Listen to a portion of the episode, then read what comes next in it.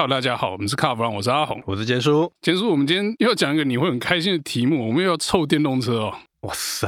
这真的我非常开心，你笑嘴角都裂到耳根了，跟裂口女一样啊！那我讲正经的哦，我们今天来探讨一下电动车的配备。电动车有配备吗？电动车配备超好的，有什么？你想不到的都有。第一个想到的大概就那个什么七彩霓虹灯吧。我觉得电热椅算不算？普通啦。电热椅那个一般燃油车就有了好吗？那我们真的要讲的哈，其实是电动车为什么有很多很花俏的配备啊？你想想看，这个车内灯光有六十八色之类的，然后呢，音。效可以变换，气氛可以变换。我还有听说那个连那个中控的那个荧幕还可以旋转，中控荧幕可以旋转，这真的是太炫了啊！真的有有有。但这些东西是不是感觉上这个跟开车无关啊？我从过去我就觉得电动车它是一个加四个轮子的平板，然后什么东西都有嘛，对不对？那我跟你讲一个更扯的东西啊，那个某品牌啊，找这个电影配乐大师来帮电动车配乐啊，这个我们就不直接讲是谁了啊。那有兴趣的听众朋友自己去查一下啊。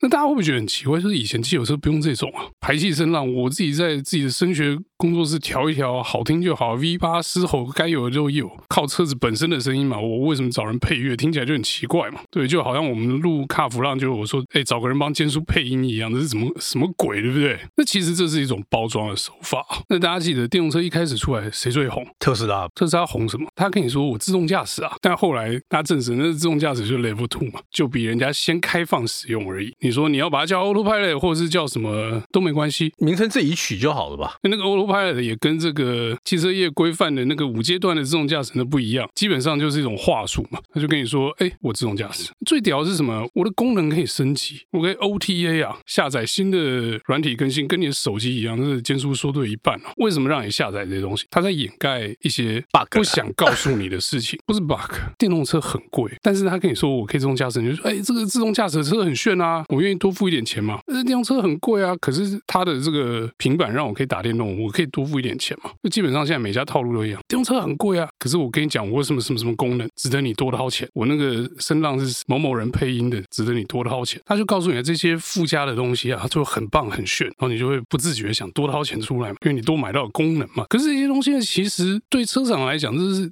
成本非常低的东西。你说。LED 本来六色变八色变六十四色，模组是同一个，城市里面多写一条而已。那这个呢，就要跟你讲，我多这个功能你要多付钱嘛。可是这个功能基本上对社长来讲是不用钱嘛。OTA 那些东西也是，写城市那个城市值多少钱？那当然城市可能需要这个后方 coding 的编程人员来做一些事情，呢还是有点成本哦。但是相对于硬件做出东西来，那便宜很多吧？车厂在掩护的事情是什么？电池很贵，整台车都是电池，车架可能有一定的占比都是电池跟马达。他把那个东西拔掉以后，那个车其实什么都不剩了。之前呢，大家都没注意到这个事情。可是呢，后来我们就是看到一些产业观察家就在讲啊，他说你拿这些无效的配备，就是来糊弄消费者嘛。这比以前说什么我的真皮座椅皮有多高级还下流。我记得原文是写这样子啊。哎，你刚才提到那个。真皮座椅，我觉得真皮座椅那个是感受得到。那你刚才讲的这些配备，对啦，他可能也感受得到。可是你可能一开始玩的时候很新奇嘛。你刚才讲的那个什么六十四色那个，哇，一开始气氛灯玩的很新奇，可能玩个几次之后，你就不会再去做改变了吧？对啊，因为你习惯就是你看的顺眼，大概就那一两色吧。那你说什么仪表板有五六种模式，那你看来看去，你也是会挑习惯的模式，就是一次就解决了。是啊，可是他现在就告诉你，我仪表板五种模式，只要买你贵一点。这这个我的动力有五种模式的，我要卖。你贵一点，所以强迫你要去消费就对了。不是他骗你来消费，他 骗就是说，反正我现在就花招这么多嘛，所以这车就贵一点，所以会让大家觉得说，哇，这个电动车真的很炫，比那个燃油车还炫。因为功能很多，对，都是一些无效 无效功能。可是现在很多燃油车也开始有这种东西啊，那什么气氛灯搞得像宾士也是这样搞啊，因为他们发现这样子可以骗消费者嘛，就是说，哎，反正我气氛灯八十色，你就要买单嘛。那这一招不是电动车在用啊，电动车上面发现这招可行，那我是燃油车也来一下。另外一个实验啊，这个我们之前好像讲过，功能的订阅制啊，有功能的订阅制，我觉得这就超过了。我记得我们之前讲过，这个 BMW 把车上的电热椅做订阅制，那就是说，哎，我你不付钱的话，那电热椅不会热啊。你没有这个在手机上按月缴费的话，那电热椅可能，哎，你这期没缴，明天不热哦。你会不会觉得很过分？因为其实你买车的时候，那些装备你都买了，但是你居然把它方旋锁住，说，哎，不会热。我觉得这个。